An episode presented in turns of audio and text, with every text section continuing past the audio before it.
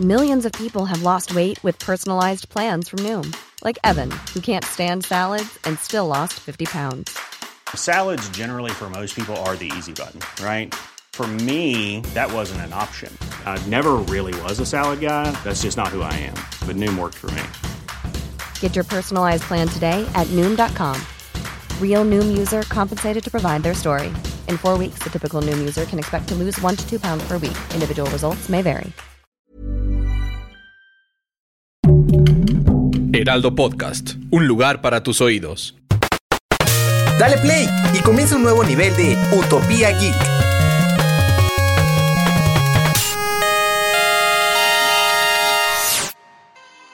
Bienvenidos a un nuevo nivel de Utopía Geek. El día de hoy nos vamos a poner cinéfilos, cinéfilos y seriéfilos, no sé si se diga seriéfilos, pero pues acabamos de inventar una palabra porque ser geek está de moda. La verdad es que hace algunos años los que éramos geeks o ñoños o nos gustaban como Star Wars y ese tipo de cosas, los videojuegos, pues mm, como que éramos un poco tímidos, la gente nos veía raro y en cambio ahorita muchísima gente se vuelve gamer nada más porque está de moda, se vuelve geek o, fanático de alguna franquicia o, algo solamente porque pues está de moda. Y eso se demuestra muchísimo en las producciones que vienen y todo lo que está haciendo eh, todo lo que está haciendo Marvel con Disney Plus, todas las películas, todo lo que está haciendo el universo de Star Wars, entonces es un buen momento para ser ñoños. Y quiero comenzar por platicarles sobre la serie que va a salir de Chucky a ver, yo no soy fanática del Chucky, los que de Chucky, los que me conocen saben perfecto que las películas de terror no son lo mío, no nos llevamos bien y, preferimos este alejarnos. Los videojuegos de terror, eh, eso sí les entro, pero que no sean como muy gore.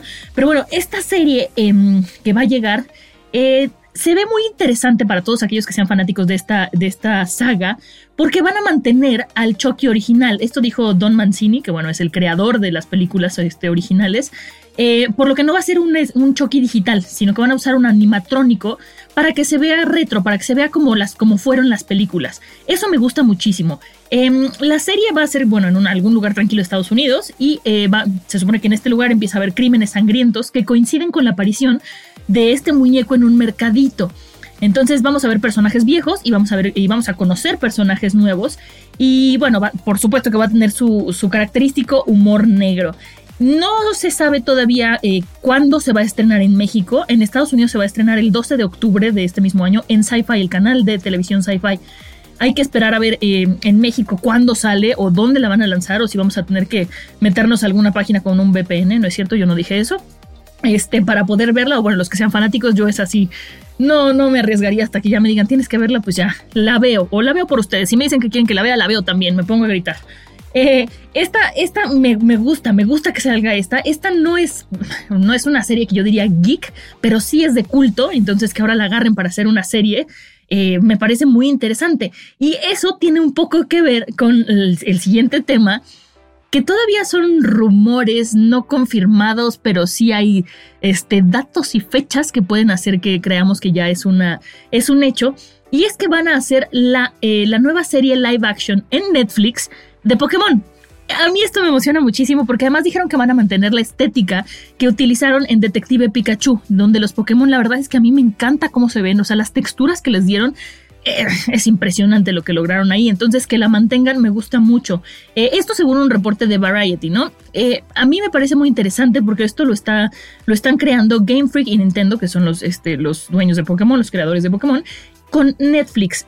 Em, yo espero que no se filtre mucha información o que Nintendo no se ponga tan picky como pasó con la serie de Zelda, que todos sabíamos que se estaba trabajando en una serie de Zelda para Netflix, sin embargo, nunca vio la luz del día, pues porque hubo filtraciones, Netflix este, no lo contuvo, Nintendo sabemos cómo es con las filtraciones, entonces esperemos que no pase eso. Esta, esta serie me emociona muchísimo, les digo a mí, los Pokémon en Detective Pikachu fueron una de las cosas que más he disfrutado. O sea, sí quería vivir en un mundo lleno de Pokémon, así y acariciarlos y que estuvieran peluditos o esponjositos o, con piel de rana. No sé, no sé. La verdad es que sí fue una película que a mí, a mí me gustó muchísimo.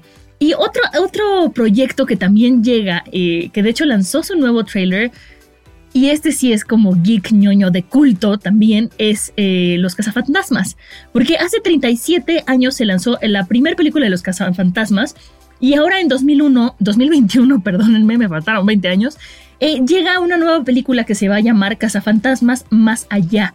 Eh, esta bueno, se ha retrasado un par de veces por la pandemia, como muchas cosas, pero bueno, por fin va a llegar este año a la pantalla grande, se supone que a los cines. Y revelaron un trailer que la verdad es que se ve muy bueno y está situado, esta nueva historia, en, en el mismo universo que las dos primeras entregas de la franquicia. Eh, se supone que va a ser una secuela directa de Cazafantasmas 2 y que este, su historia va, a girar alrededor de Cali, ¿no? Que es este, una madre que vive en una madre soltera que vive en Chicago acompañada de sus dos hijos, eh, hereda una granja, se muda y empieza a experimentar fenómenos paranormales. Estas películas no me dan miedo, estas me interesan muchísimo, me, apasionan. Pero bueno, eh, Cazafantasmas Más Allá se supone que se va a estrenar el próximo 3 de diciembre. Esperemos que, que así sea. La verdad es que yo creo que ya hay muchas cosas que tienen que empezar a salir porque si no se van a, pues van a caducar, ¿no? De repente siento que, que las cosas tienen su tiempo y su lugar y no queremos que caduquen.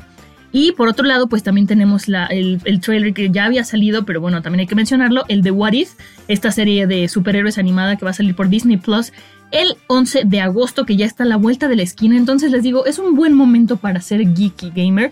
No es que les quiera hablar de los estrenos, así de, ay, lo que viene en cartelera. No, es más bien hablar como de cómo se ha puesto de moda esto, como les comentaba al principio, y que la verdad se vienen cosas bien sabrosas. Si ustedes tienen alguna otra producción que se vaya a estrenar y digan, ah, esta, hay que hablar de esta o algo así, ya saben que me, encuentras en, eh, me encuentran en mis redes sociales como arroba 89 Ahí me pueden mandar memes. Me mandaron unos memes muy buenos la semana pasada, se los agradezco muchísimo. Y nosotros pues nos escuchamos en el siguiente nivel de Utopía Geek. Adiós.